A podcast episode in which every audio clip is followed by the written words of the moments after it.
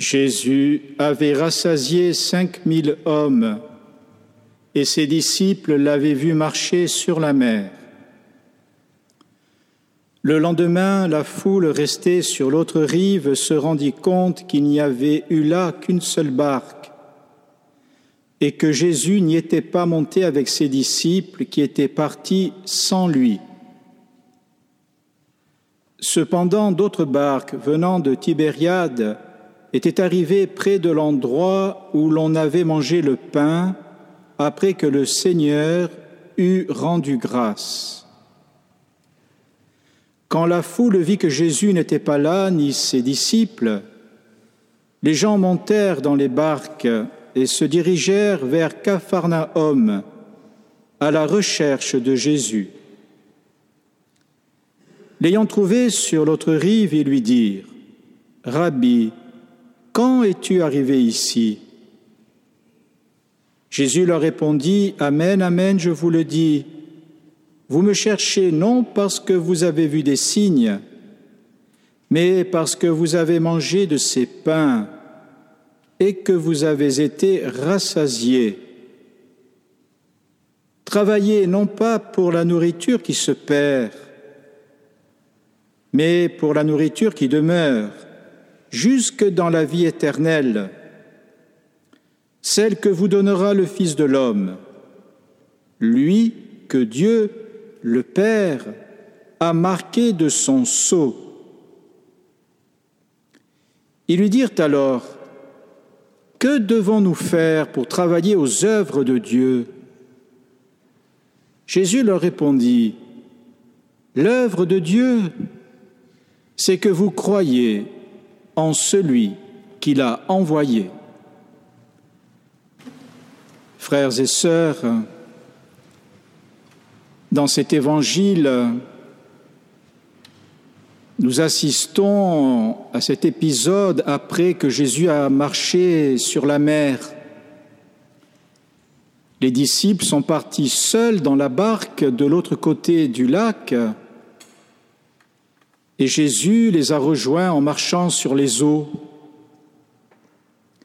Et tout le monde s'aperçoit plus ou moins qu'il y a eu ce miracle, alors il passe de l'autre, de, l'autre côté pour aller à Jésus qui en plus vient de multiplier les pains et de rassasier une foule de cinq mille personnes. Cinq mille personnes, c'est le nombre des Hébreux quand ils sont sortis d'Égypte. Et puis vous le savez, quand les Hébreux sont sortis d'Égypte pour aller vers la terre promise, eux aussi, ils ont traversé la mer Rouge, comme Jésus a traversé les eaux. Et puis les Hébreux, il y avait la manne qui tombait du ciel, le pain du ciel qui les nourrissait. Et Jésus, précisément, il a multiplié les pains, c'est lui qui donne la manne, il est lui-même la manne. Alors qu'est-ce que ça nous dit à nous, tout cela? Jésus parle du travail, il parle de la nourriture. Vous me cherchez parce que je vous ai donné à manger. Travaillez à l'œuvre de Dieu avant de travailler pour le pain. Le travail, le pain, le ciel, comment s'en sortir? Mais Jésus dit qu'il est le Fils de l'homme, le Fils de l'homme. Il ne dit pas le Fils de Dieu ici, il dit le, Fils de l'homme. Puis Jésus, il a travaillé lui aussi. Il a gagné son pain à la sueur de son front. Revenons en Égypte avec les Hébreux. Les Hébreux étaient esclaves en Égypte, vous le savez. Il travaillait pour les Égyptiens, il fabriquait des briques pour construire des villes et des villes entrepôts. Est-ce que Paris est une ville entrepôt Le musée de Louvre entrepose des merveilles. On entrepose aussi de l'administratif, on administre aussi des biens de consommation. On entrepose. Et puis on travaille pour produire. Et il le faut. Mais le danger de l'Égypte, qui nous guette tous, c'est le fameux métro, boulot, dodo. Travailler pour produire. Et puis finalement, vous savez que le mot Égypte en hébreu, ça veut dire ce qui est resserré, ce qui est enfermé, comme quand on est angoissé, qu'on a la gorge serrée. Un petit peu comme l'enfer, enfer, enfermement. Si on ne pense qu'à produire et à consommer, eh bien, on n'est pas vraiment un être humain, on ne vit pas pleinement. Parce que nous sommes faits pour le bon Dieu. Et c'est pour ça que le bon Dieu, à travers Moïse, va faire sortir les Hébreux d'Égypte. Sortez-moi de là. Venez dans ma terre promise. Ah, la terre promise, il faudra y travailler aussi. Et puis pour la conquérir, il faudra même combattre. Mais vous allez avoir la manne.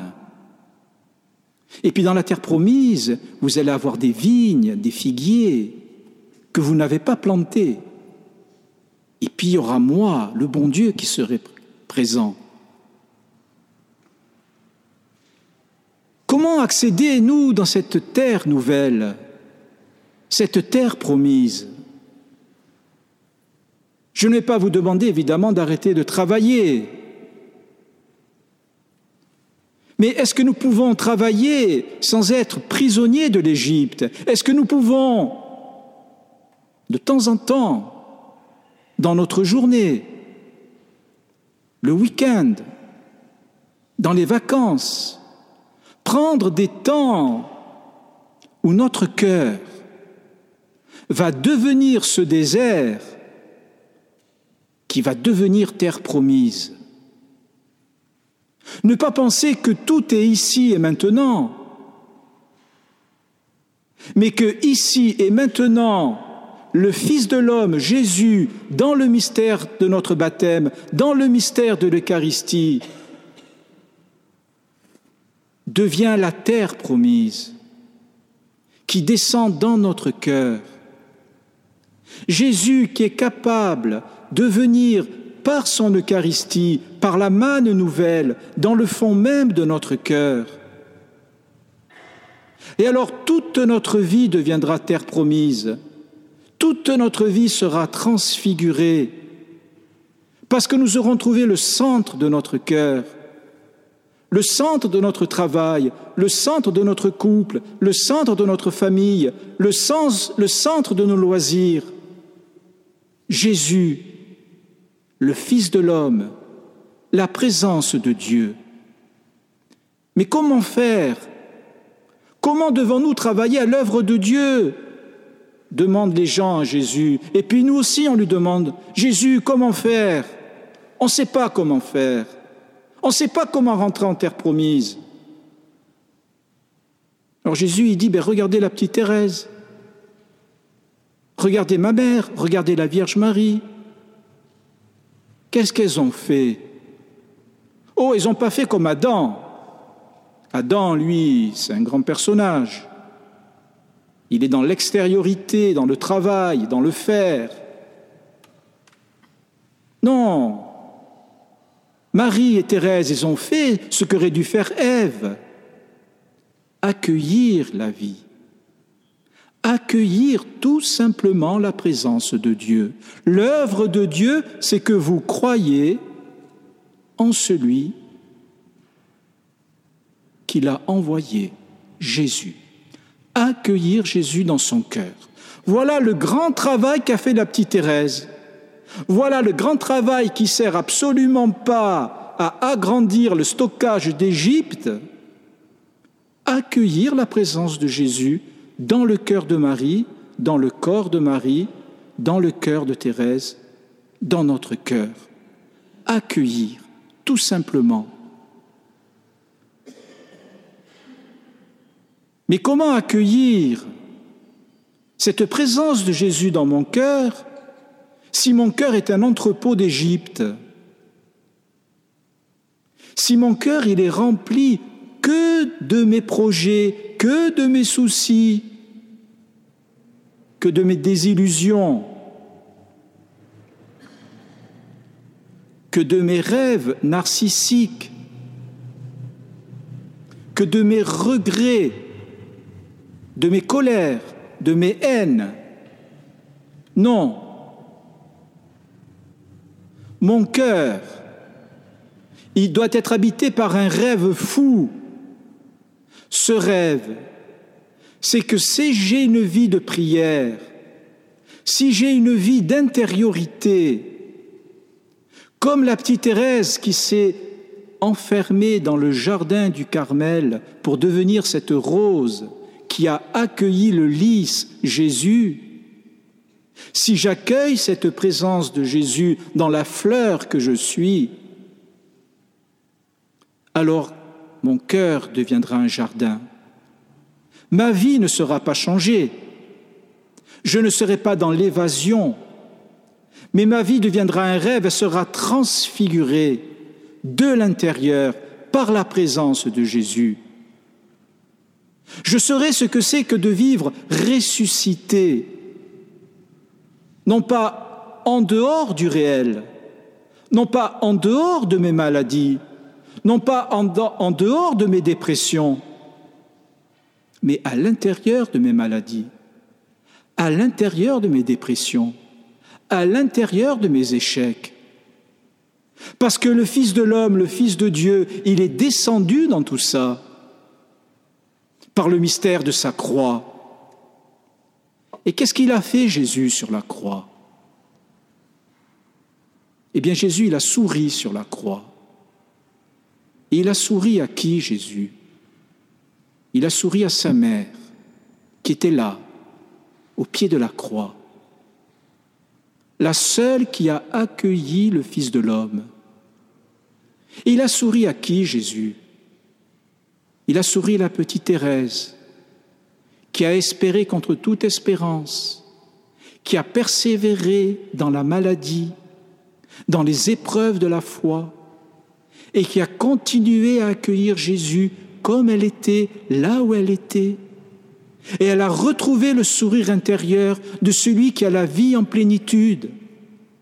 Non pas une vie construite par soi-même, comme l'Égypte, la ville entrepôt,